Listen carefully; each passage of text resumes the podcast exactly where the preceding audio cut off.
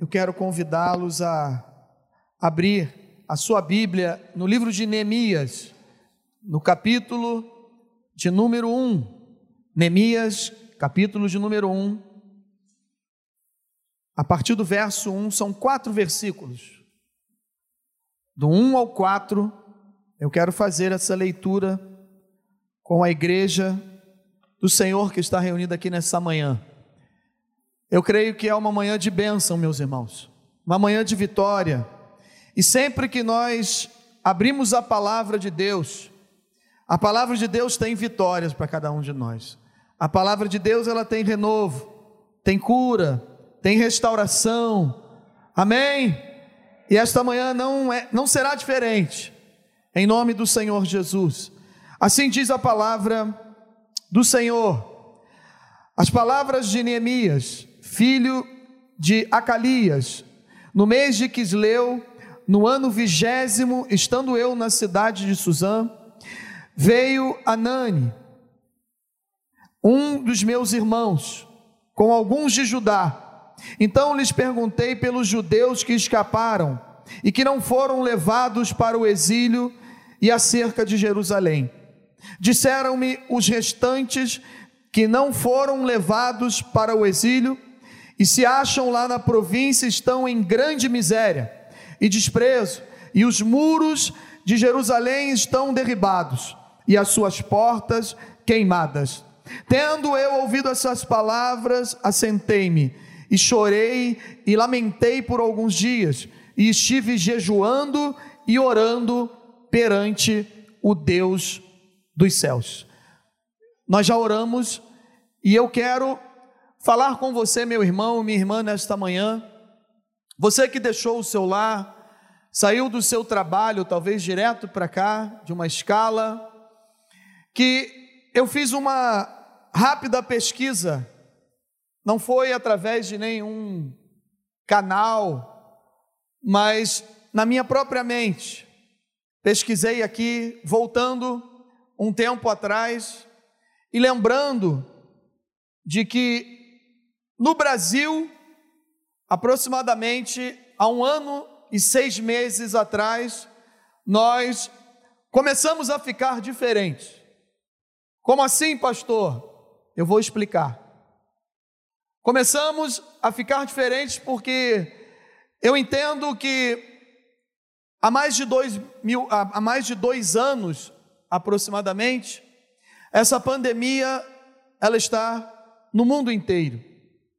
Mas aqui no Brasil, eu lembro que no dia 16 de março de 2020, nós estávamos na igreja de Nova Iguaçu, foi o nosso último culto. E aí nós fechamos as portas. Mas o Deus que nós servimos é um Deus vivo. As portas do templo se fecharam por alguns dias. Aproximadamente quatro meses depois, em julho, nós retornamos e começamos a adorar a Deus. Um ano já se passou, depois que nós retornamos a adorar com essas portas. Muitos ainda não voltaram, não estão aqui entre nós. Muitos nós vamos realmente precisar, nós precisamos de um treinamento, porque precisamos ganhar alma para o reino, almas para o reino de Deus, mas também resgatar alguns que talvez não voltem. Mas o que o Senhor quer falar, pastor, através desse texto? Porque começou falando sobre essa pandemia? Porque o título dessa mensagem é Como aprender a conviver e lidar com notícias desanimadoras.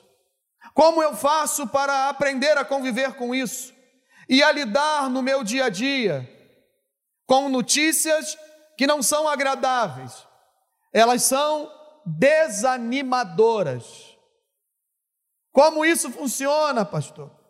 Notícia é qualquer tipo de informação que apresenta um acontecimento novo e recente, ou que divulga uma novidade sobre uma situação já existente. A origem da palavra notícia provém do latim, que em que notitia significa notoriedade, conhecimento de alguém, ter noção de algo.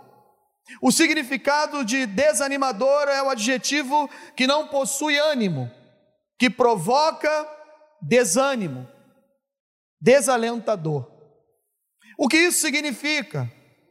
É que essas notícias que eu e você estamos recebendo, convi convivendo, aprendendo a lidar, elas tentam nos colocar para baixo, tentam desanimar, e elas têm conseguido fazer isso. Existe um desânimo hoje no povo de Deus que a comunhão que nós tínhamos, a alegria de estarmos reunidos, de buscando a Deus, de almejarmos dentro de algumas programações, uma alegria de estarmos reunidos para adorar a Deus, para buscar a Deus com um propósito, para que Deus possa abençoar a nossa casa e a nossa família.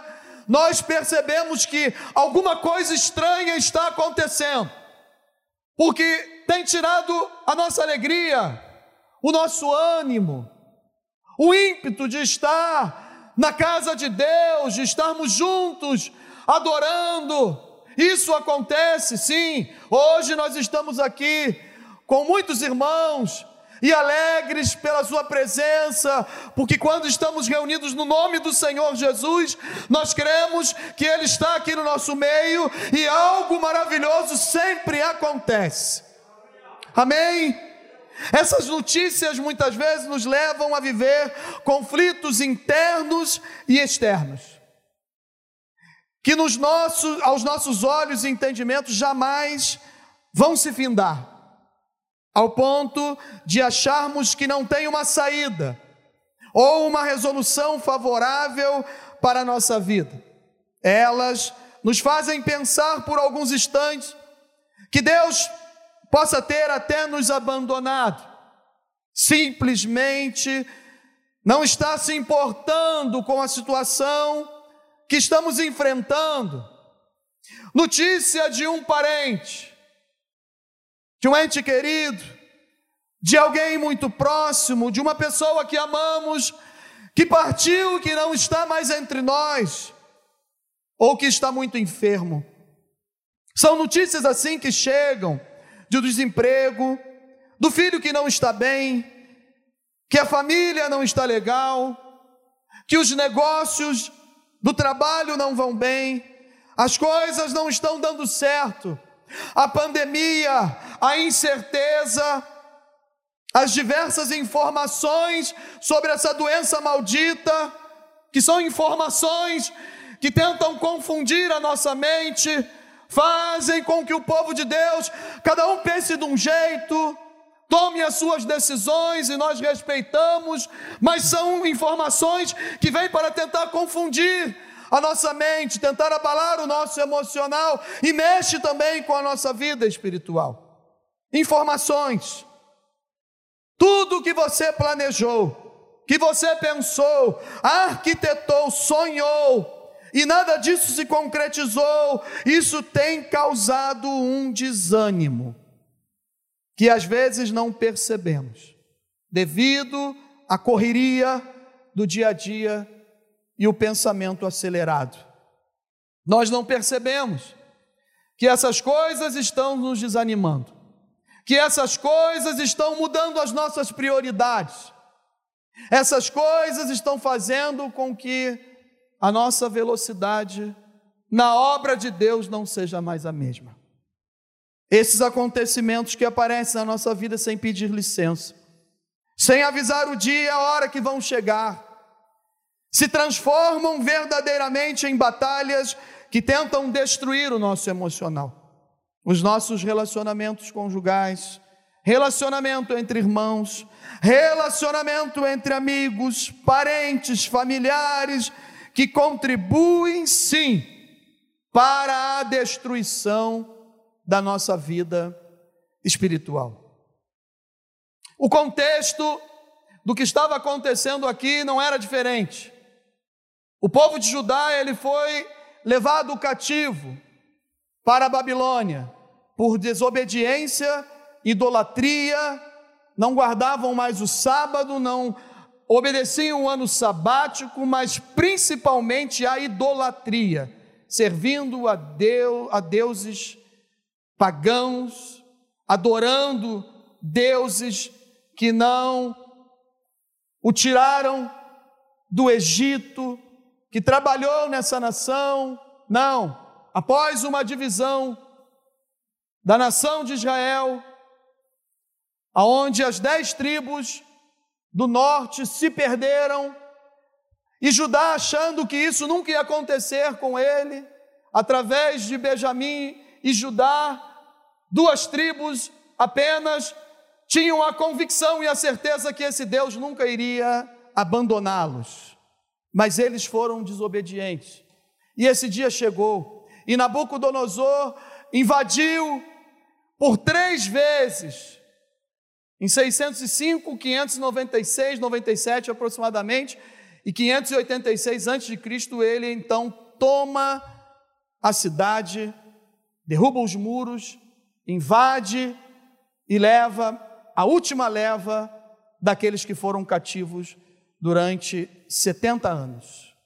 O Salmo 137 fala das saudades da pátria, aonde os instrumentistas do louvor, adoradores, eles chegaram na Babilônia e nas margens dos rios, aquelas pessoas, os guardas, o exército, Todos eles, dos babilônios, eles falavam: toquem os seus instrumentos, toquem as suas armas, adorem a Deus. E eles choravam, penduraram as suas harpas e instrumentos nos salgueiros e choravam e falavam: como que nós vamos adorar a Deus, o Deus de Sião, se nós estamos aqui nessa miséria? Se nós estamos aqui com essa tristeza, como nós vamos adorar esse Deus? A vontade que nós temos é que esse nosso Deus vingue cada um de nós e que cada filho de vocês tenha a cabeça esmagada com uma pedra. Essa era a vontade, era o que estava no coração daquele povo. Mas assim como Deus usou profetas para dizer que eles iriam para um cativeiro. Deus cumpre com as suas promessas também quando falou: O meu povo vai voltar. Aleluia! O meu povo vai voltar a adorar esse Deus maravilhoso, da forma como Ele quer, da forma como Deus se alegra o meu povo vai voltar. E aí o povo começa a voltar, porque Nabucodonosor se curva diante de Deus, precisa pastar, comer capim, mas o seu neto, depois de Belsazar, foi achado pesado na balança e faltou muita coisa nele. Deus dividiu o seu reino, Deus entregou, deu cabo dos seus dias, e numa festa que ele deu, uma mão escreve na parede, e ele chama Daniel para poder ver o que, que era aquilo. Naquela mesma noite, a palavra se cumpre. Acaba o seu reinado, acabou a sua vida, e ali Deus começa a levantar os medo-persas, e os persas assumem o comando, e a estátua de Daniel começa a se cumprir, e a cabeça já foi embora, e o povo de Deus começa a retornar. Zorobabel traz a primeira leva. Esdras, 57 anos depois, a segunda leva. E 12 anos depois, nós chegamos nesse texto aqui, aonde um copeiro do rei, um judeu, um homem de confiança do rei Artaxerxes, ele recebe notícias. E essas notícias são desanimadoras. Elas tentam destruir o coração do povo de Deus. E aí é o texto que nós lemos. Meus irmãos, é tempo de reconstruir, é tempo de levantarmos a cabeça. E para fazer isso, e sair desse quadro espiritual e emocional desfavorável, algumas atitudes que Neemias tem, eles encheram os meus olhos e o meu coração de esperança e de alegria, porque um homem normal, sujeito a falhas e erros, ele consegue tirar de dentro de uma situação desfavorável, que mexeu com o seu, esse, o seu emocional e a sua vida espiritual, ele consegue tirar algumas atitudes. Eu tiro essas atitudes, nós tiramos essas atitudes, ele tem as atitudes em meio a essa confusão toda, e são essas atitudes que é tempo de reconstruir que eu quero compartilhar com vocês nesta manhã. A primeira atitude que me chama a atenção nesse texto que Neemias ele nos dá essa possibilidade é que eu e você, mesmo que estejamos recebendo notícias desanimadoras, precisamos de um novo posicionamento na obra de Deus. Amém? Está aí junto comigo? Neemias chora, lamenta, mas toma uma postura diante dos fatos. Ele não fica na inércia da tristeza, da melancolia como uma apatia generalizada de um total desânimo. Não, ele entende que tem um compromisso com Deus. É tempo de fazermos uma análise do nível do comprometimento que estamos tendo com o Senhor e com a sua obra. Posso ouvir um glória a Deus aí? Será que estamos nos envolvendo com a causa do Evangelho por completo? Temos sido verdadeiramente uma ferramenta de Jesus Cristo Estamos permitindo que o Evangelho trabalhe em nós para a glória de Deus? Notícias desanimadoras, notícias que chegam sem pedir licença, sem avisar a hora, o dia, o mês, e quem sabe muitos de nós não pensamos muitas vezes assim: que ano abençoado, para não falar outra palavra. Que ano é esse, Senhor? É o ano que o Senhor nos deu. É o ano que o Senhor tem nos dado. E Deus é bom. Deus é fiel. Deus é maravilhoso. Deus é conosco. Aleluia. Esse é o ano de 2021. Mas o Deus continua sendo o mesmo, aleluia. Ele é o mesmo ontem, hoje e será eternamente. O Evangelho está trabalhando em mim, eu permito, nós permitimos notícias que chegam de repente e que você, durante um ou dois dias, tem tudo aqui na mente como resolver. E fala: já sei como eu vou resolver essa situação. Carne purinha, na força do braço. E aí você começa a pedir: Senhor, me tenha misericórdia de mim. Senhor, me ajuda. Senhor, eu tenho um compromisso. Senhor, eu tomei, eu quero que todos me entendam nesse momento. Eu tomei uma vacina do Evangelho. Fecha a parede, me entenderam. Eu tomei uma vacina. E esse Evangelho entrou em mim há mais de 18 anos atrás. Mas nos momentos mais difíceis, é que esse antídoto precisa fazer efeito. Quando tudo nos vai bem, quando todos se alegram e batem nas nossas costas e tudo é festa, o Evangelho funciona, amém? Mas quando é contrário, o Evangelho também precisa trabalhar no nosso interior. Jesus é que nos ensina a perdoar. Jesus é que nos ensina a enxergar os nossos erros.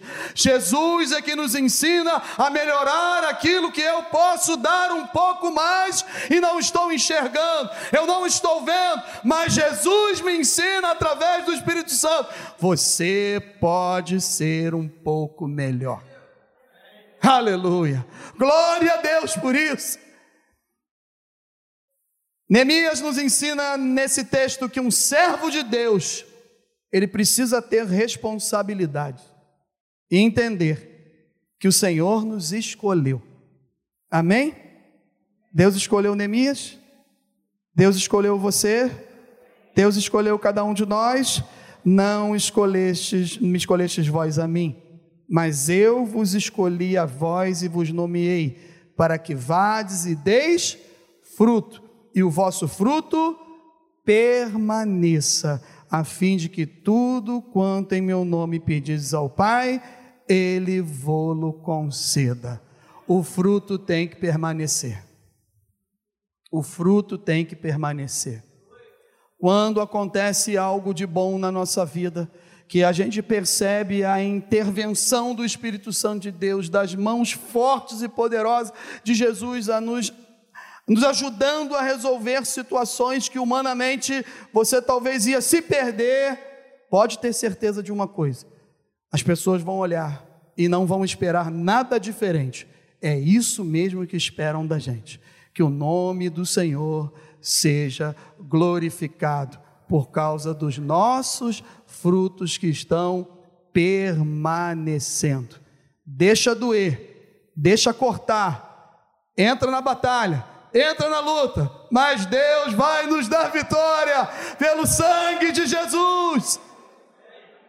Segunda atitude que me chama a atenção, são coisas simples, meus irmãos. A palavra de Deus, ela é simples. E textos e mais textos, nós vamos ver que as atitudes de homens, mulheres, pessoas que Deus escolheu e chamou, tiveram atitudes simples. Precisamos ter vida de oração. Segunda atitude. Olha o que fala o verso 4.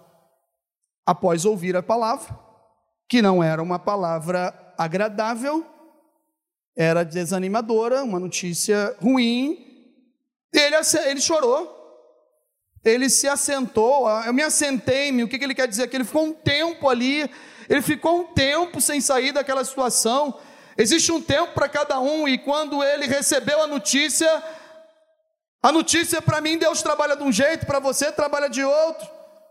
Quem sabe você recebeu uma notícia em janeiro e até hoje não conseguiu sair do assentar-me, que é ficar ali parado, prostrado, sem sair do lugar. Não, ele assentou-se, ele chorou, ele lamentou por alguns dias.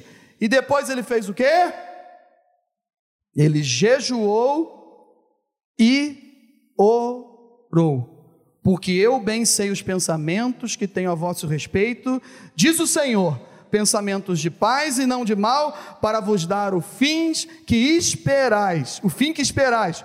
Então me invocareis, ireis e orareis a mim, e eu eu vos ouvirei, buscar-me-eis e me achareis, quando me buscar de todo o vosso coração. Só o comecinho do 14. Serei achado de vós, diz o Senhor. Quer sair dessa notícia desanimadora? Quer sair dessa inércia de tristeza? Comece a orar, comece a clamar, comece a invocar o nome do Senhor, o nome que está sobre todo nome. Não tente somente com a sua mente. Não, clame a Deus, Ele vai te ouvir, aleluia. Clame a mim e responder-te-ei, e anunciar-te-ei coisas grandes e firmes que tu não sabes. Quando eu clamo, eu descubro que Deus tem algo melhor ainda. Melhor que a situação que eu estou vivendo. A vida de oração é investir, investir, perdão, investir mais tempo na oração. é ter mais essa vida de oração. Isso não significa que vamos ter a resposta que queremos em toda a oração que fazemos. Não, existe o não de Deus, porque o não de Deus também tem propósito, e na hora muitas vezes não descobrimos, mas depois de um tempo a gente descobre. Jesus lavando os pés dos discípulos, eles não estavam entendendo. Enxugando com um pano, com uma toalha, eles, não, isso é para um servo, isso é para alguém que trabalha numa casa, para alguém que chega com os pés empoeirados e um servo está ali para fazer isso. Não, Senhor, o Senhor não vai lavar os meus pés. Se eu não lavar, tu não, não tens comunhão comigo. Senhor, lava a minha cabeça, lava meu corpo, lava tudo. Sabe o que a gente aprende com isso? que no tempo certo nós vamos entender. Que na hora certa nós vamos entender. Porque Jesus falou assim: o que eu faço hoje, vocês não estão entendendo, não estão compreendendo. Mas ali na frente, vocês vão descobrir. Quem é servo de Jeová, quem é servo do Deus vivo, pode estar passando por um momento sem entendimento, sem compreensão. Nós somos humanos, limitados, mas um dia nós vamos entender. Até se não for aqui, nessa vida que nós temos alguns anos, mas eu creio que um dia nós vamos estar juntos na glória, louvando 24, an 24 horas, adorando, aleluia! E talvez nós vamos olhar um para o outro e vamos falar assim: Lucas, era isso, cara, e a gente não percebeu, não tinha como, e era bênção, Lucas. Era bênção, Abner. Era bênção, Josué. Jurandir, Deus estava no controle o tempo todo. E a gente vai só adorar e glorificar o nome do Senhor. Aleluia. O tempo não é nosso. O tempo é de Deus. Mas Neemias começou a orar. No mês de Quisleu, e a resposta começa, sabe aquele negócio assim, parece que é agora, quatro meses depois, no mês de Nissan. Seria aproximadamente novembro, dezembro, e ele orou para receber uma resposta lá por volta de março ou abril. Nós estamos há um ano e seis meses no Brasil, orando, pedindo, e essa doença, me perdoem, do inferno parece que não vai embora mas ela vai acabar pelo poder que há no nome do Senhor Jesus. Aleluia! E nós vamos cantar juntos o hino da vitória. Nós vamos fazer cultos de ação de graça nesse lugar. Esse lugar vai encher. Deus vai enviar pessoas para cá. E nós já vamos fazer o treinamento a partir da semana que vem. Deus conta comigo e com você. Amém. Orando e crendo nas promessas de Deus. Aonde estão as promessas de Deus? Aqui.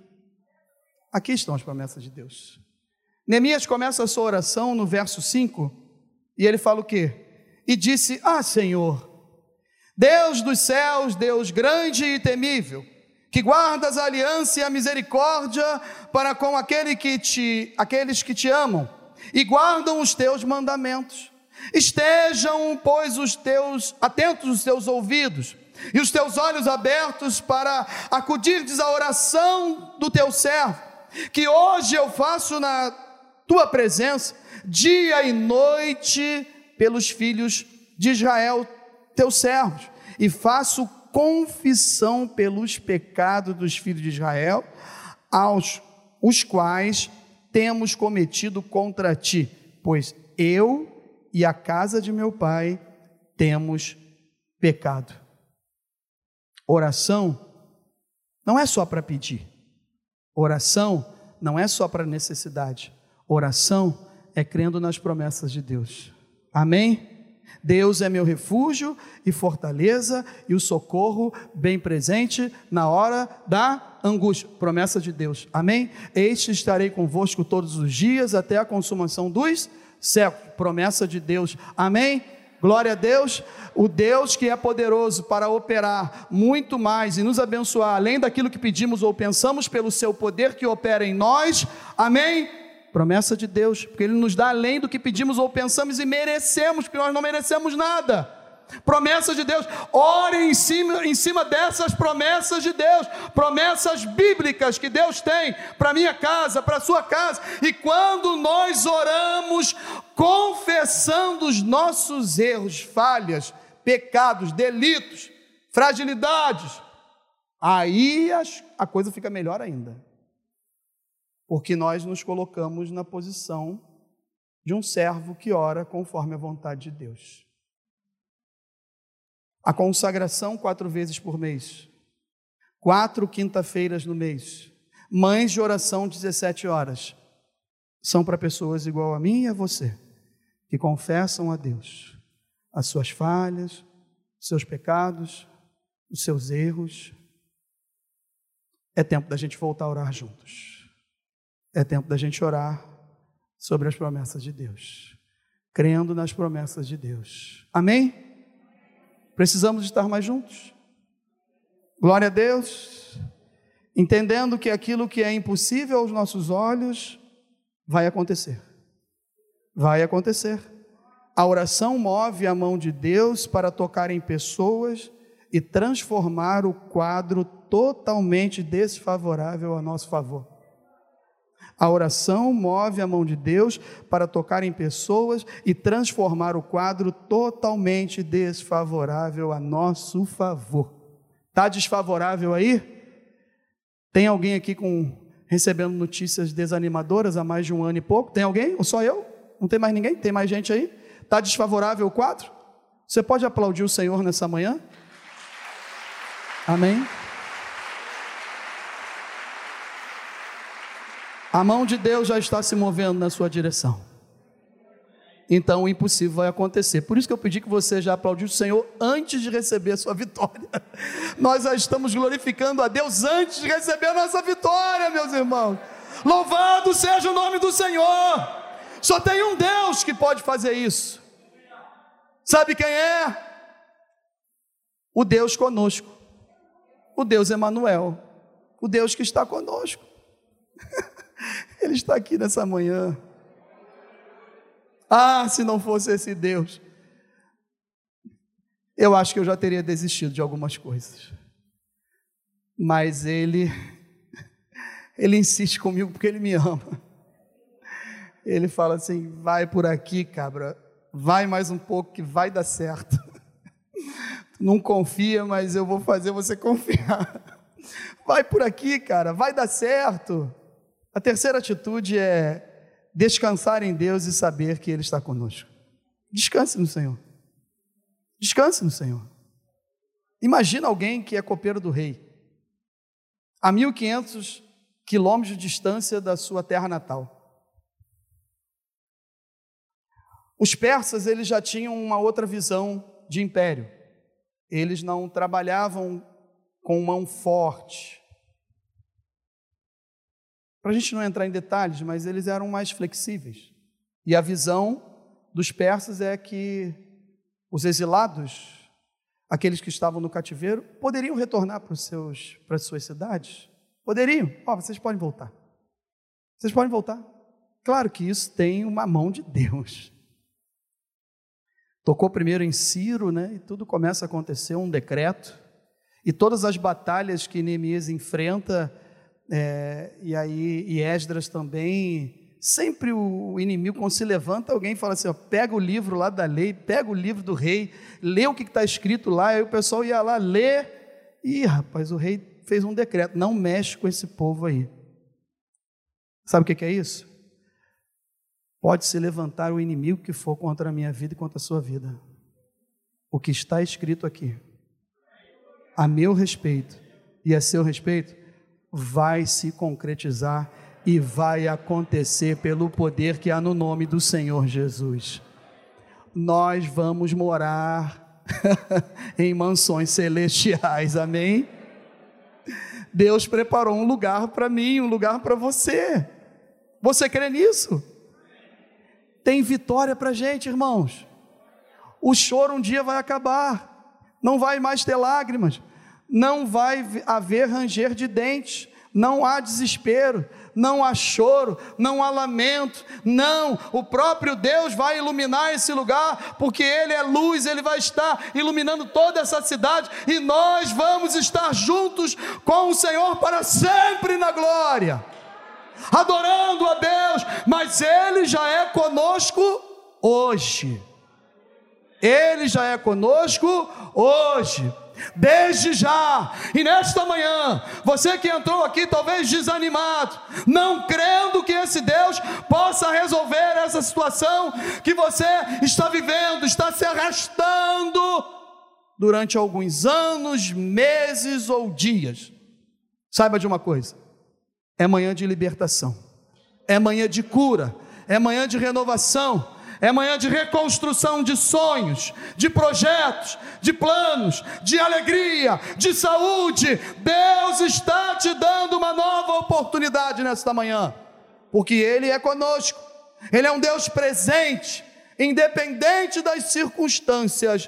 Eu sempre consigo, pela misericórdia de Deus, sentir a presença dEle comigo.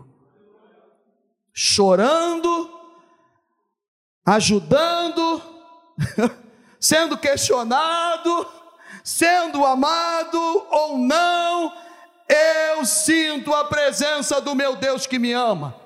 Eu sinto a presença do meu Salvador. Eu sinto a presença do meu Senhor. Isso independe das circunstâncias.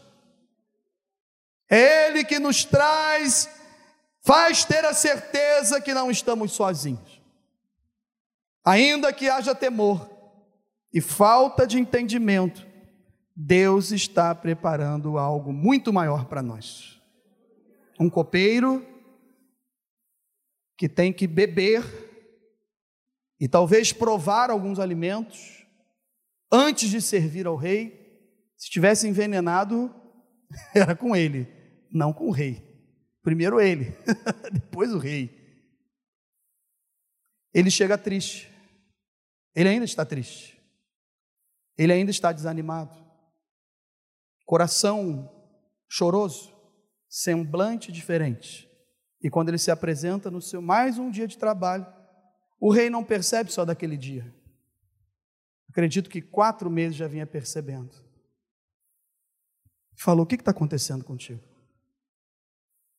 Isso não é outra coisa se não for tristeza de coração ele fala o seguinte: orou ao Deus dos céus e falou: Senhor, eu estou temendo e tremendo diante desse homem. E agora, Senhor, me ajuda. E o rei falou: O que, que você quer? Pode pedir. Deus levanta pessoas para nos abençoar, que nós menos imaginamos às vezes. Mas Deus está no controle. E Deus ouviu a oração e provou que era com Neemias, assim como é comigo e com você aqui nessa manhã. E falou: O que que tu queres? Eu preciso só disso. É, meus familiares, a minha terra, a minha cidade, está destruída. O que que você precisa? Marca um tempo aí para mim. Quanto tempo tu vai ficar lá? Acertaram o tempo, resolveram tudo. Mas eu preciso de mais ainda. De que que tu precisa? eu preciso que o Senhor dê ordem para alguns governadores além do Eufrates para que eu possa passar, eu tenha acesso. Você vai ter também. O que mais que você precisa? Eu preciso que o Senhor dê ordem aos capitães aí de florestas e de matas para que eu possa cortar algumas madeiras e levar até lá para restaurar as portas, os portões da minha cidade, fechar as brechas você vai ter também. Sabe o que eu aprendo com isso? Quando eu peço bem, eu recebo. Quando eu peço mal, Deus não me dá. Tem coisas que Deus não me deu ainda, porque eu tenho a certeza que eu não estou preparado para receber. Porque o dia que Ele me preparar, Ele vai me dar em nome do Senhor Jesus, para a glória dele. Você crê nisso? Ele é contigo. Ele é Deus conosco, Ele é Emmanuel, aleluia, Ele está no controle, não tenha temor, os temos, nós temos planos e projetos, Mas Ele tem coisas maiores ainda. Você está pedindo algo e tenha a certeza e a convicção de uma coisa: Ele está te preparando, está me preparando. Quando Ele der algo maior, meus irmãos, ah, nós vamos cantar o hino da vitória, nós vamos louvar juntos, porque a Bíblia diz que eu preciso o quê? Chorar com os que choram e me alegrar com os que se alegram. Você tem se alegrado com a vitória do seu irmão? Você tem se alegrado com o que Deus tem feito na vida do seu irmão? Então, quando chegar o seu dia, vai ter alguém se alegrando junto com você. Você vai semear e vai colher, no nome do Senhor Jesus. Amém? Descansar no Senhor é entender que Ele está no controle. Porque eu sou o teu Deus.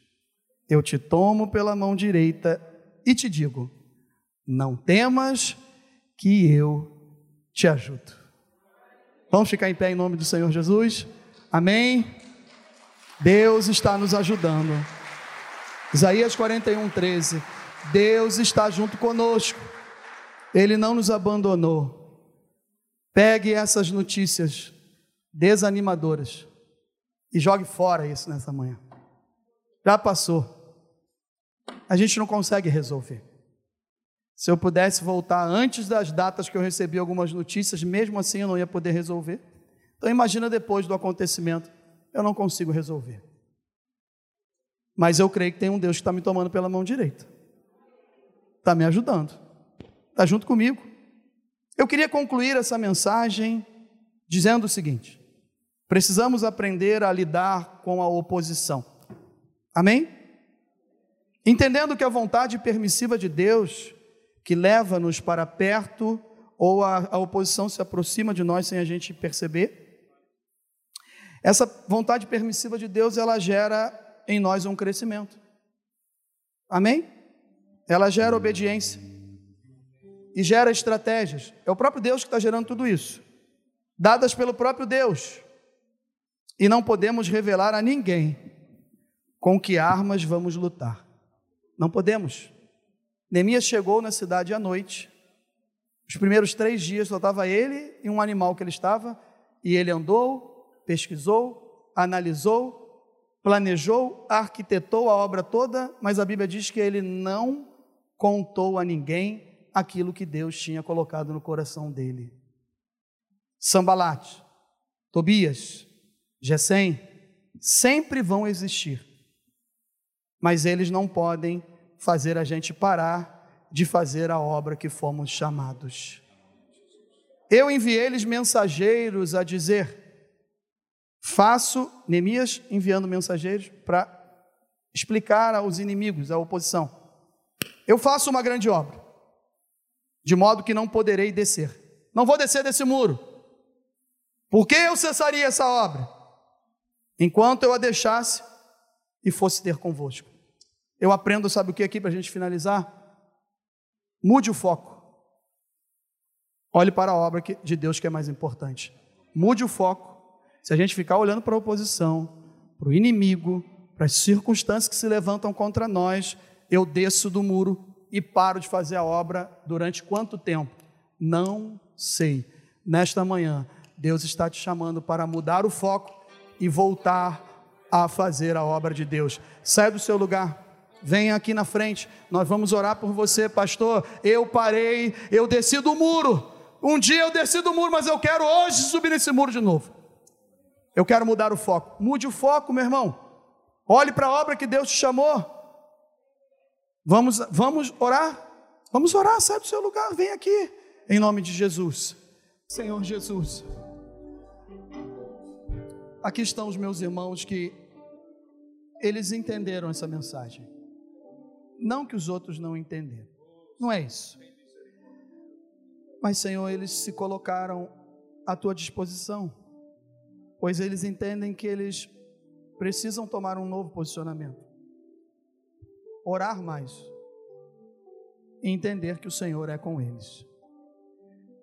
Eu só te peço que o Senhor coloque um bálsamo no coração deles, que os ajude e que renove as suas forças e que eles possam entender que tu é aqueles que opera milagre e realiza o impossível quando nós achamos que não tem mais jeito. A história continua, a vida continua e nós vamos louvar a Deus. Nós vamos continuar agradecendo o Senhor em nome do Senhor Jesus. Amém.